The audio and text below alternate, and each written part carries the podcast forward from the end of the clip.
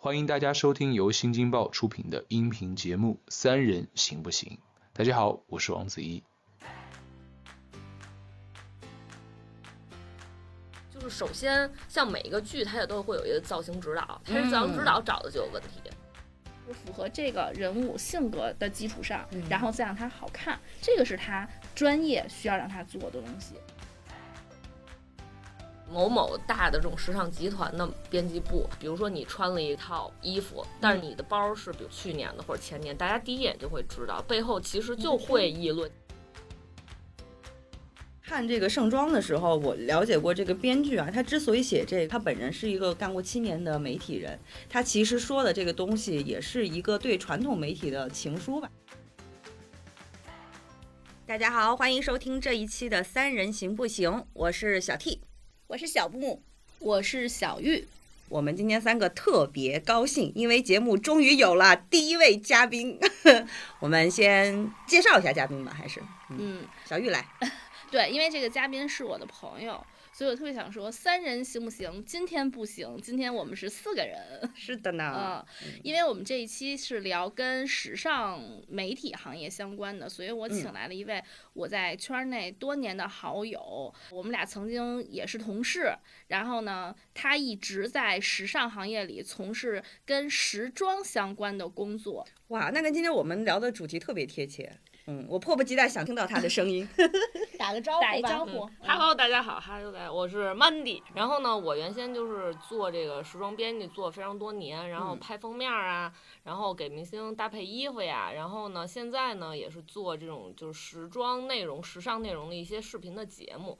然后，但是呢，因为出于自己非常热爱做 styling 这块，就是服装搭配这件事儿，所以就现在也会给明星做呀，给一些比如说品牌拍摄一些那种形象片儿啊。包括给一些什么企业家呀，一些什么博士、什么专家也会做一些这种所谓的 fashion consulting 时尚咨询类的工作，也是希望自己这点儿。可能审美啊，这样专业知识能运用的，就是更广泛一点，就这么一个感觉。对我特别忍不住想，就是再补充介绍一下我这位朋友。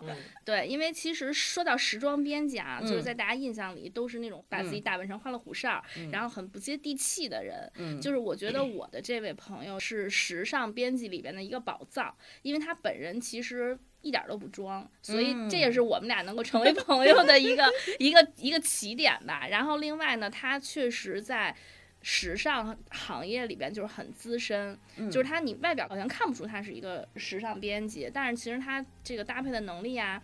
很厉害，很强。对，因为之前我也在那个时尚杂志工作嘛，我只要遇到就是这种拍摄的活儿，我都会来找他，因为他真的就是每次，比如给明星拍摄或者给素人拍摄或者怎么样，就是借一堆衣服，你看上去每一件都平凡无奇，但是他就能。通过它的搭配，最后拍出来就非常的时髦。天哪，谢谢，对 我都骄傲了。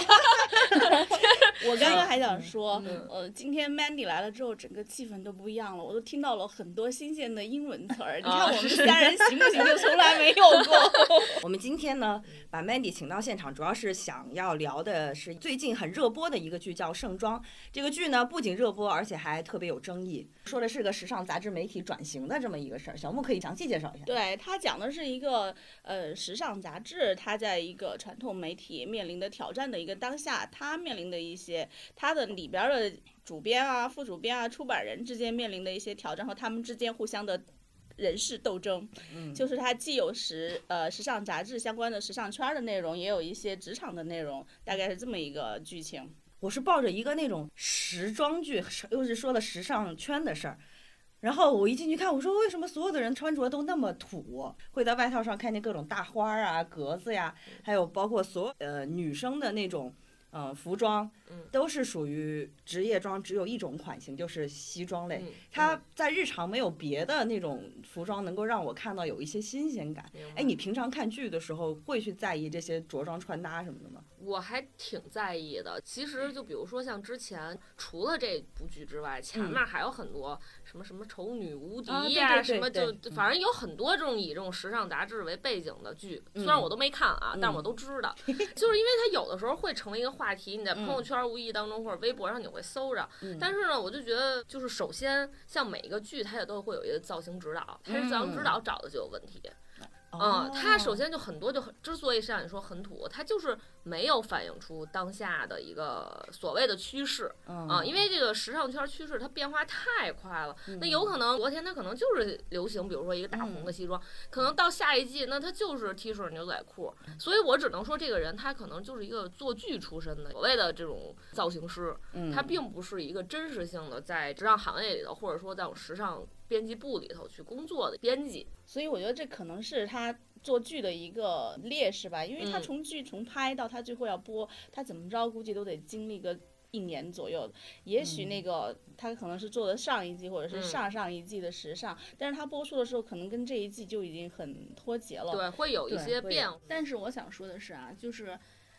它就算所谓的过季，那你至少能看出它是时尚的，对吧？对，是好看的。对，就是所以说，我们看上去土，并不是因为它的搭配是当时的流行趋势。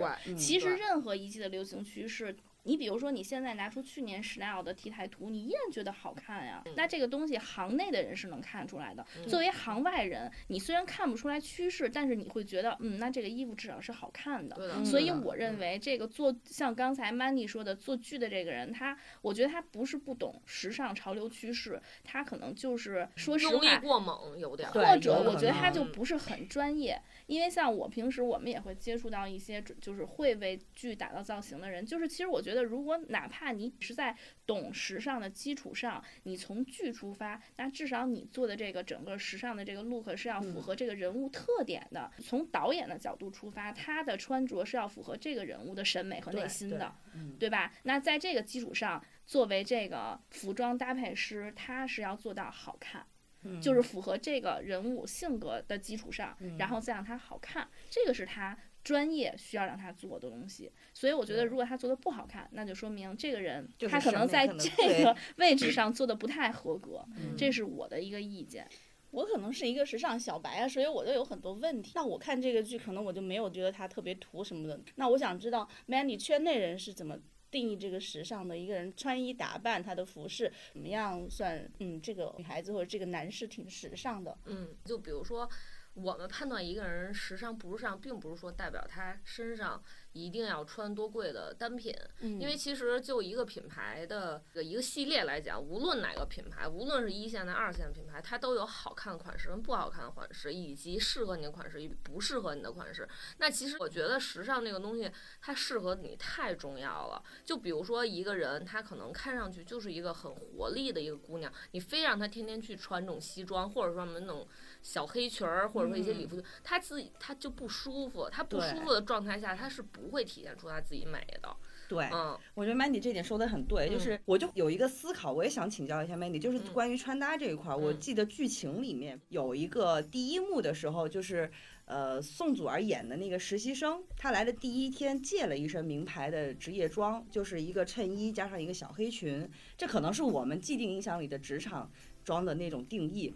然后我能明显的感觉到他不适合那件衣服，这个就算了。但是他有一个细节，就是他穿着这身衣服去面试的时候，就是他那个当时编辑部的所有人都在议论说这一身多么。我就想八卦一下，真实的时尚编辑部里面会议论，会每天关注同事的着装吗？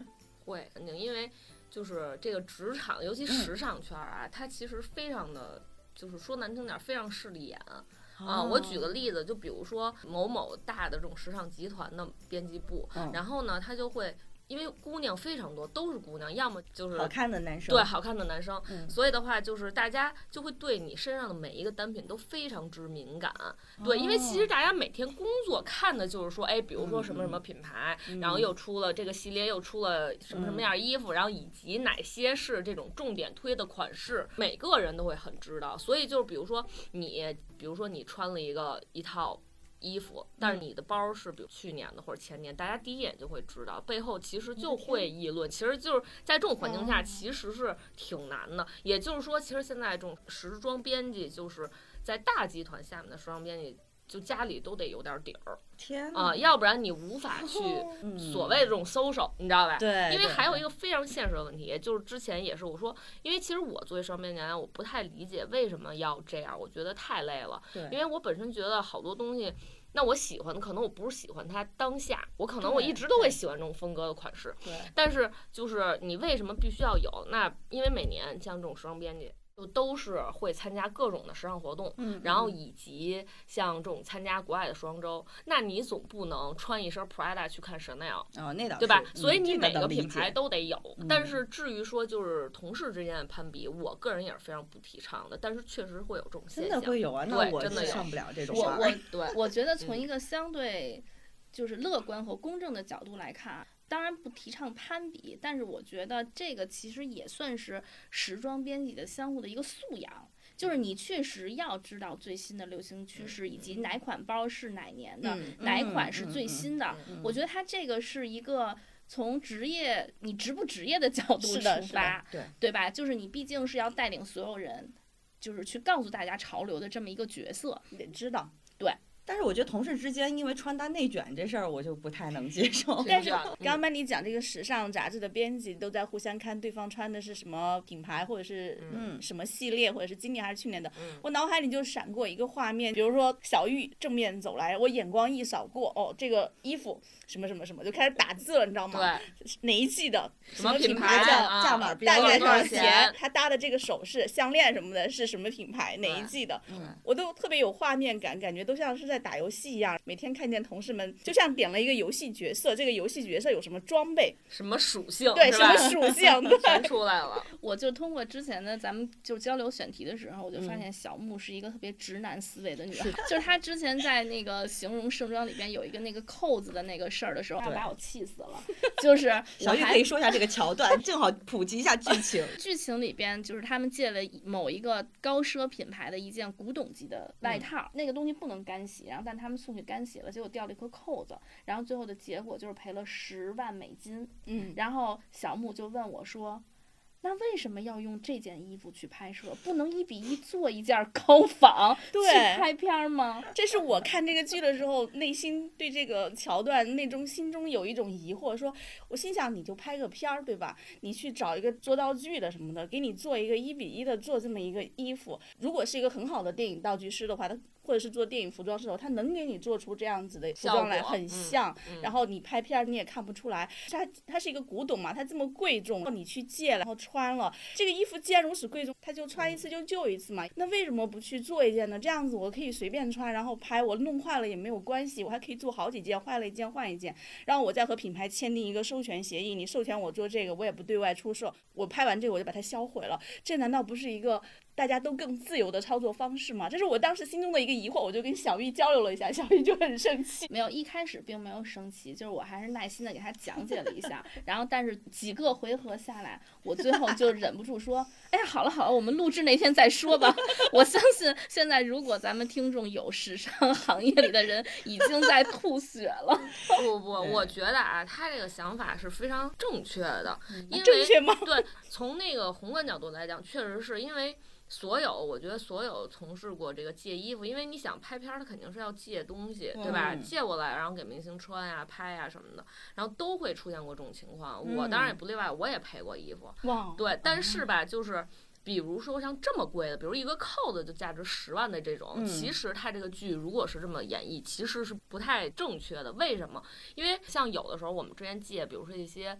上千万的珠宝，上百万的珠宝，这都借过。嗯，但是呢，品牌就会为这件东西买保险。哦，如果说像正常衣服啊，我也赔过，比如几千的衣服，这些都不会。但是如果说像价值这么贵，而且像你说的这么有这个古董意义的，他肯定会买保险的。而且我也了解过，像这种特别贵的东西，他们就是按天投保。就投一天，其实也还好，就几千块钱。但这个投保是品牌投保，还是说借这个服装的杂志去投这个保险？我们之前借珠宝都是品牌投，品牌投是吧？就是其实品牌决定借给你了，他首先自己就会为自己留一条后路。对的，对啊。而且像你说的这种，就是以我的粗俗的了解啊，就是品牌是不会同意，如果是那样的品牌，又是欧洲的品牌，他不会同意你去复制一件的。对。而且如果是价值这么高的，包括他刚才说的珠宝，一般。都是品牌亲自派人护送来，盯着你拍摄，然后立刻给取走。而且嗯就是从咱们实际情况来讲，我们都是老媒体人，对吧？如果嗯比如说我真的借了一件这个东西，我绝对不敢把这个东西交给一个实习生的。如果嗯我真的交给了一个我很信任的实习生，我一定会让他专人负责这个专务。当然，他剧里边就是说有人会陷害他，嗯但是我觉得一般情况下来讲。大家不会因为陷害一个实习生给自己找这么大的麻烦。对嗯，所以我就会比较想好奇的延展一下的，嗯就是，呃，Mandy，平常你在从业范围里面，就是嗯比如说像这种名贵的衣服，嗯。正常的都是怎么保管的一个流程？其实，在早些年间啊，嗯就是借过来，然后自嗯己看着，或者你找一个实习生或者同事帮你嗯看着。嗯因为其实像大多数时候，我们借的都是样衣 sample，就是所谓就是，哦比如这件衣服，它可能秀款秀场走下来，嗯然后它就直接。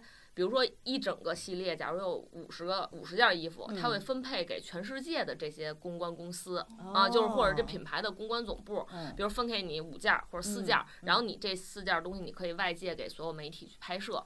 这个衣服呢，其实你比如说有些损坏或者弄脏，你去给它干洗一下或给它缝补一下，其实都是 OK 的。但是压力最大的是，比如说像有些明星他过于的瘦，或者他有的就没有那么高，你必须要去给他借他的尺码，因为像像 Simple 的话，基本上都是模特尺码，因为它嗯就是走秀拿下来的嘛，欧对。洲男模女对模的对对码对对，就很高，或者说很长，对对，size 很大。嗯所以的话，有两种形式，一种呢，就比如尤其礼服，你有没有办法店里有没有卖？因为高级定制那种，你就需要嗯请那种专业的裁缝去给它改。嗯像好多女明星走红毯都是用这种方式。你是说是他借了 Simple 来，然后那个找专业的裁缝改到他适合穿的？对的对的。嗯但是呢，还有一种形式就是去借店货。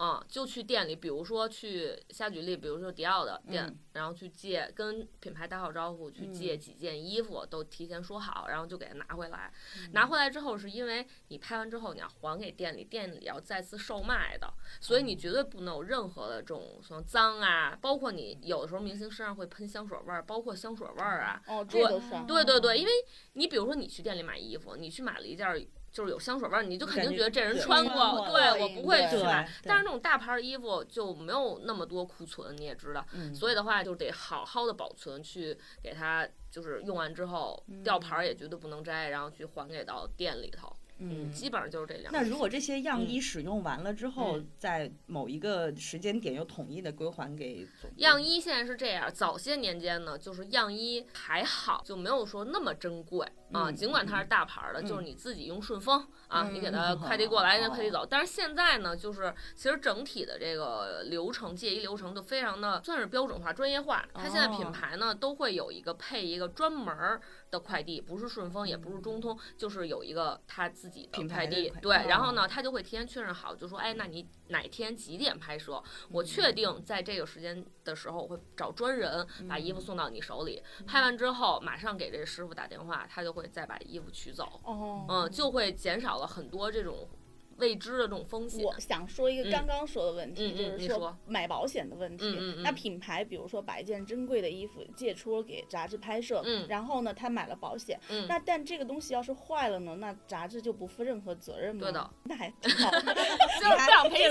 思维又上来了，只要一不赔钱，我觉得还挺好金牛的。座的直男还是真的是，嗯不因为我就很带入那个实习生，因为那个实习生宋祖儿演的嘛，我想嗯我想我要是实习，然后突然之间弄坏了这么一件衣服，我自己也不也我都不知道是怎么回事儿，然后我要赔十万美金，我想那我直接报警算了，我我也就 赔不起。我给你们讲一个故事啊，就比如说像一般正常情况下，我没有遇到过衣服买保险的，就都是珠宝、啊哦啊。然后呢，就是也会出现，比如说什么，比如说样衣坏，你可以给它修脏，你可以给它洗，但是出现过丢样衣的情况。哦，而且还有一个，就是在几年前，也是一个同行的朋友，他呢去拍了一组片子，嗯然后那个片子他在春天，就是柳絮就刚开始下来的时候，嗯他去一个公园拍，他非要点烟，你知道吧？哇哦，啊一吹，点了一个烟，呀，殊不知，但是那个柳絮易燃，你知道吧啊？然后呢，我的那个朋友他去拍了之后，就是整个现场就起火，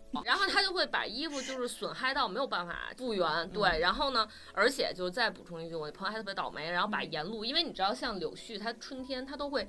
掉完之后，它会贴着那个马路牙子那个边儿集散，你知道吧？哦是然后他一点，整个着了把，还烧了几辆车。结果他那一次拍摄赔了十几万块钱。哦嗯这个都需要编辑本人，你听我说啊，这个为什么说，比如说像车的这个，确实是没有办法，就得赔对，得赔。如果这个车它有保险就还好，就这次不重要。衣服说衣服，衣服这块儿呢，比如说确实形成了这个这个这个损失，比如说这件衣服，我瞎说，比如说五万块钱一嗯个礼服，那品牌这块儿肯定是需要赔偿。第一种方式就是他不会按照售价来要你的赔偿，他可能会打个折，毕竟它是 sample 嘛啊，比如六折、七折啊，来让你赔。然后呢，有一种方式就是编辑自己赔。啊，还有一种更多的时候呢，是这个杂志社会帮忙赔，杂志社也不会拿钱出来赔，嗯，他可能是就是拿版面换。哦，置换资源这对的，对的，对的，基本上这几种情对，况。因为嗯其实品牌跟杂志社它也是一个很好的合作关系。我们能不能深入聊一下为什么不嗯能仿造一件衣服拍摄这件事儿？我心中一直，我心中对此一直。我呀，今天特意针对你这个直男较真儿的理论，我想了一个我觉得你可能能理解的方式，因为是它那里边《盛装》这本杂志是中国顶流的对时尚杂志，Vogue，嗯，就是 我作为顶流的时尚杂志，我既然拍了，我牛的地方就在于我拿到了这件衣服。如果我拿到了一个复制，我如果是主编的话，我宁愿不要，我觉得在丢我的人。对，可是你照片拍出来，谁也不知道这是复制的还是这是职业职业操守的问题，是的真的是，嗯，而且本身时尚圈的人，他可能会装，但是他也有很多他自己的底线。我以及可能一些我身边的人，他真的就是可能会宁愿去买一件，比如说像三四线的一些轻奢的品牌，嗯，那我那是真的，我也不会去买假的。这我感觉就是违背了我们做职业。操守的对，因为它一件衣服，说实在，那些品牌的衣服，它真的没有性价比可言。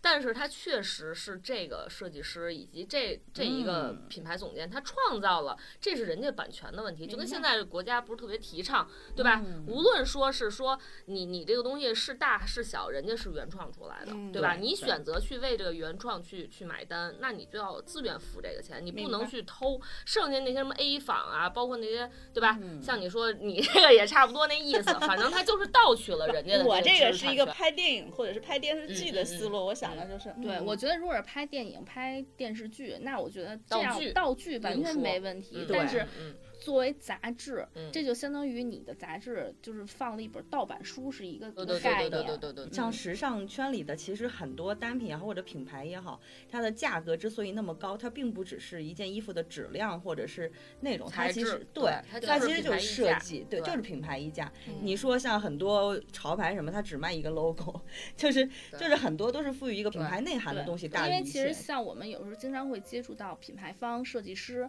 我们真的是知道为什么，比如说这个品牌，它哪怕是一个白 T，它可能穿上就是比其他的白 T 穿上显得精致。嗯嗯它的面料、它的构成、它的嗯剪裁，你肉眼是看不出来的，但是你穿在身上，你就知道为什么这件儿卖一千多，那件儿卖一百。对，它真的是不一样的。嗯嗯，我们能不能请教，就是一般像时尚编辑日常要负责的这些工作呀，和意想不到的，大家就可能身为一个白领，或者是你完全意想不到的这些困难或什么的，有有哪些地方？其实，在整个过程中呢，我们作为时装编辑来讲啊，更愿意拍模特儿。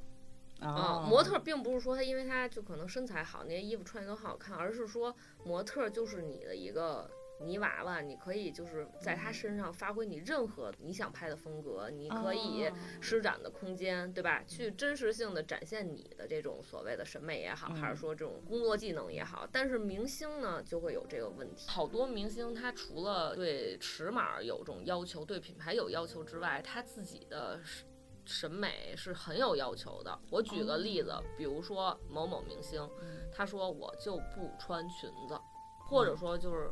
不能露胳膊。嗯。啊，或者说是某某几几几种颜色我就不能穿，嗯，它限制非常多，而且就是现在来讲，明星限制会越来越多，所以就是基本上好多明星你就是拿大牌砸他，甭管就是这衣服多难看，Chanel 的，哎呦特特愿意穿啊，呃，比如说特好看一件衣服，就是比如国内本土设计师的，哎呦，那我可能得想想。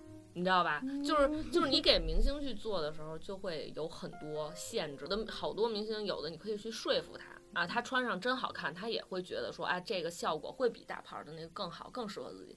但绝大多数就是他就不让你试，你知道吗？没有这个试的机会。对。但是我很好奇啊，因为我经常在微博上会看到说，很多明星，包括有些流量明星，他都会以登上。几大时尚刊物为荣，这明星不应该上杆子的拍吗？还会因为这些东西会会，对啊，就是我概念里面，我会觉得说，真的想要一直不停的在事业上上升的，都很看重时尚圈资源的，是真的会在因为某一些服装方面的事情而会搞黄一次拍摄吗？会，真的有。首先他可能他像很多明星啊，他就是一年他只拍那几本。别的他不拍，那我明白。而且他会指定那个摄影师、化妆师，所有都指定。嗯。而且一般像敢这样的人，他可能就也不缺上杂志的。那倒是。对。所以在这种情况下，你就可以看出哪些。大牌的艺人，他人真的是非常好，格局大，就是他可以很专业。对，我举个例子，比如说当年我拍黄渤老师的时候，因为要营造那个效果，我们就搭了一个景，就是好像在一个废墟的木屋里边，然后要弄那个烟，那个烟真的很呛，就是除了摄影师和他在那个拍摄现场，所有人都撤出来了。最后黄渤的那个眼泪就都被熏得泪流不止，但是他拍了很多次，他。一句怨言都没有，非常的认真。我们当时特别的感动，因为我们觉得哪怕是一个新人，可能都会说姐姐，咱们什么时候能拍完？但是黄渤真的是特别的敬业。那黄渤就是以一个明星的那个身段，拍出了职业模特的感觉。是。所以每天上班，你像我们单位上班啊，你随意穿什么都行。就是真的，如果我我们要去时尚的某个刊物或者时尚圈的某一个公司去上班，是真的要日常。非常注意自己的日常穿搭吗？还不是活动的，不是，也不是。对，其实就是现在，就我就说这是这是一个好的现象，就是中国的时尚圈在往正常的道路上发展，就是也是早些年前是会像你说，就每天不穿着花枝招展都无法见人，就能感觉。但是现在很多就是。工作，尤其也是时装编辑，咱也说美容编辑，好多只要是他有工作，他都也会穿着很舒服的去。对对。对他有活动咱另说，那对吧？你出席迪奥活动，你肯定还是要穿迪奥的东西，至少你要拎一个迪奥的包啊。这个也是对于这个活动，对于这品牌的一个尊重啊。但是其实好多就是我也很多有大刊的朋友，他们也都穿的很舒服，也没有说一身都是大牌儿，这就是一份工作嘛。对，是。哇，今天得到了好多。我完全不熟悉的领域里的好多内幕的秘 闻，包括之前小木也问过一个问题，说。那他们都有这么多钱去买这些东西吗？对，我就很，因为里边也有一个桥段，就是有一个时尚编辑，他在里边可能待了两年，一直是一个小透明，他可能觉得自己待不下去了，他就跟另一个编辑吐槽说：“我一个月就挣几千块，租的一个租的可能也很简陋的房子，但是我每天还要编辑的内容是在谈论红酒、谈论奢侈品、谈论游艇，还要教其他可能生活的也不是很好，但又比较有野心的女性，要想追求这样的生活，他就觉得他的人生可能很。”撕裂。作为一个时尚编辑，他自己又没有什么家世背景的话，他大概也不太可能有这样的机会过上那样的生活。但是他还要写这样子的内容，或者是他做这样子的内容，内心很撕裂。所以我不知道真正的那种时尚圈是不是确实有人这样的撕裂，非常撕裂。嗯，就撕裂到说现在已经没点儿家底儿了也干不了这行，确实是。那怎么调整自己的心态呢？这。不用调整，那你就是没钱，你就被调整出去了。对，你就出去了，就出去了，干别的去呗。那我懂了。嗯，我觉得这个东西，它时尚圈就所谓这种，它其实它分很很多啊。就比如说像时装这个东西，它其实分 high fashion 跟 street fashion。嗯。就是 high fashion 就是所谓奢侈品这些东西，高端的。street fashion 就是街头，所以就分潮流啊。所以它现在时尚杂志它分潮流杂志和时尚杂志。嗯。然后，那比如说。那那 high fashion 它就是给那些人去预备的，所以我现在知道，比如说一些大集团下面的，不论是实习生也好，还是说什么编辑也好，还是说主编，你没底儿你也就别努了，嗯，就弄得自己真的是挺那个啥的，嗯，就很其实像剧情中李娜那个角色，我就我就特别想劝退她，我觉得你就别努了，虽然剧情肯定是要往好的方向发展啊，然后另外 Mandy 就是他讲的可能是比较针对。时装这一块儿，嗯那可能相对其他的领域，比如生活方式，比如专题，比如说美容，就是我觉得要看这个人自己的心态。如果你自己进了这个圈儿之后，就进入到一个攀比的心态，那我觉得你也做不好这件事儿。如果你是一个好的心态，像你说的剧中的那个角色，他做专题已经做了三四年了，他还会说这样的话，那我觉得他可能没有，他一是不适合，二他不是一个合格的编辑。为什么？因为我之前也做游艇、飞机，那你说我真的去开飞机吗？我做雪茄，我那会儿做 目标人群是商务男士的这种时尚杂志，但是我很快乐的活在里边。为什么？因为我觉得我在探索这些领域。那可能如果我不做这一行，我不会去研究雪茄的，因为我也不抽烟。但是他给了我一个机会，让我结识这个行业里边很资深的人，然后有这个媒体的平台去承载这些东西，我就很快乐的在里面。包括我再给大家揭秘一个，就像刚才你说，有没有背后不为人知的一些辛苦？嗯对我觉得倒也不能算是困难吧，就是辛苦，就是。痛并快乐着的过程，比如说拿 Mandy 举例，就是 你看他真的是就是做到很厉害，做到时装这一块的很头部的领导的位置的时候，他再去做一些时装类工作，嗯，他就像一个搬运工一样，因为那些衣服都要寄过来，他就在那儿整理，要搭配，负责任的他就会亲自去做这些东西，嗯。然后每次拍摄就会拎好几个大的旅行箱，我觉得这是属于 Mandy。他实诚，真的会装的人，可能就身后有一排的助理，就是是主编助理呀，或者什么什么助理。但是他就算有助理，这些助理可以帮你整理，帮你弄，但是你还是要自己亲自去上手去操作的。然后包括 Mandy 市面上国际的这些时装周，他基本上都去过。但是疫情之前啊，嗯啊，其实去时装周大家觉得哇太牛了，但是其实背后有很多辛苦。你可以给大家讲讲去时哇，有点太辛苦。就之前我之所以就是从杂志转到的视频，就是因为我有一个想要去时装周的梦。因为我觉得，就是你作为时装编辑来讲啊，你要没去过什么国际时装周，嗯，然后没有亲眼去见到这些品牌当下发生在你眼前的那些东西，就觉得白当，你知道吧？然后呢，我就 反正就是也机缘巧合就来到了这个公司，然后呢就有机会，因为是做视频节目，你肯定是要到现场，嗯，然后就。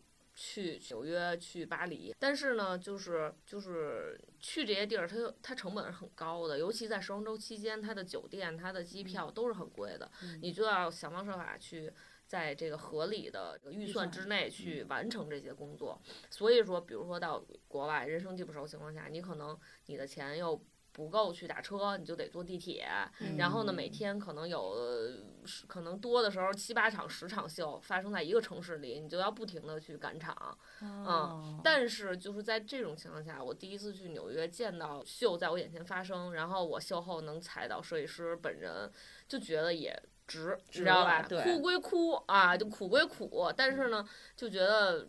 做这行就是还是应该要这样，无论说是大牌儿的也好，包括像二三线一些品牌的设计师也好，那个秀完了当下的那个氛围，就觉得我就还是觉得再苦再累都能忍，哇，就还是喜欢得我有点，我竟嗯然有一点眼睛湿润嗯，。真的还是喜欢。对，因为我看这个盛装的时候，我了解过这个编剧啊，他之所以写这个，他一方面是可能要凸显出时尚圈的一些女性力量，另一方面呢，他本人是一个干过七年的媒体人，他其实说的这个东西也是一个对传统媒体的情书吧，就是。一个杂志面临新媒体的冲击，其实也是一个职业的情怀。所以我刚才就特别想问 Mandy 你的职业情怀，刚才 Mandy 告诉我了，我就一下子啊被戳到了。嗯，真的就是那样。因为现在的这个信息获得渠道太多了，是对，然后好多这种所谓的大 V 啊、流量啊，他们并不代表了这个专业领域的一些东西啊。我不能说所有都是，但是很多这种可能老百姓他的产出方式可能老百姓能接受的，但是他传达的信息并不准确。但是你有没有办法去纠正它？就是那种感觉也很不好。他不专业，对，但是专业的呢，确实又没有那么多老百姓愿意看，这个就是一挺矛盾的地方。对我其实一直觉得传统媒体现在就是是就是被这个新媒体所冲击的情况下，他其实挺委屈的，因为 我觉得是需要有一个说正确的事儿的一个人，因为现在我看到太多的各种所谓的这种名媛号啊、时尚号，所谓的他们都是在宣扬，比如说啊，我花了多少多少钱去买了一个什么什么包，对吧？他没有去宣扬一个正确的时尚的一个观点，嗯，是的，对，这也是为什么我这么喜欢 Mandy，就真的我觉得他是真的是爱时尚的，并且他是懂时尚的。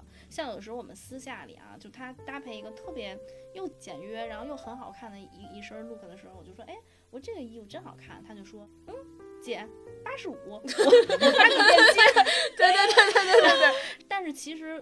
据我所知，因为我去过他家里，所有那些很好的包他都有，但是我很少就在日常工作里看他背，他就拿一个 破兜子，但是那个兜子一般也都很好看啊，就是它是美的，它是时尚的，但是他从来不宣扬这个东西值多少钱。对，因为很多大多数的人看时尚圈好像就是高高在上的，是一个很奢华、很华丽的一种东西，但是其实通过 Mandy 今天说的这么些，呃，所有的内幕也好，或者是幕后的故事也好，我觉得时尚可能。它最值得人们追崇的是，它能让你更自信一些，就是它能，如果这个东西能激发出你的自信。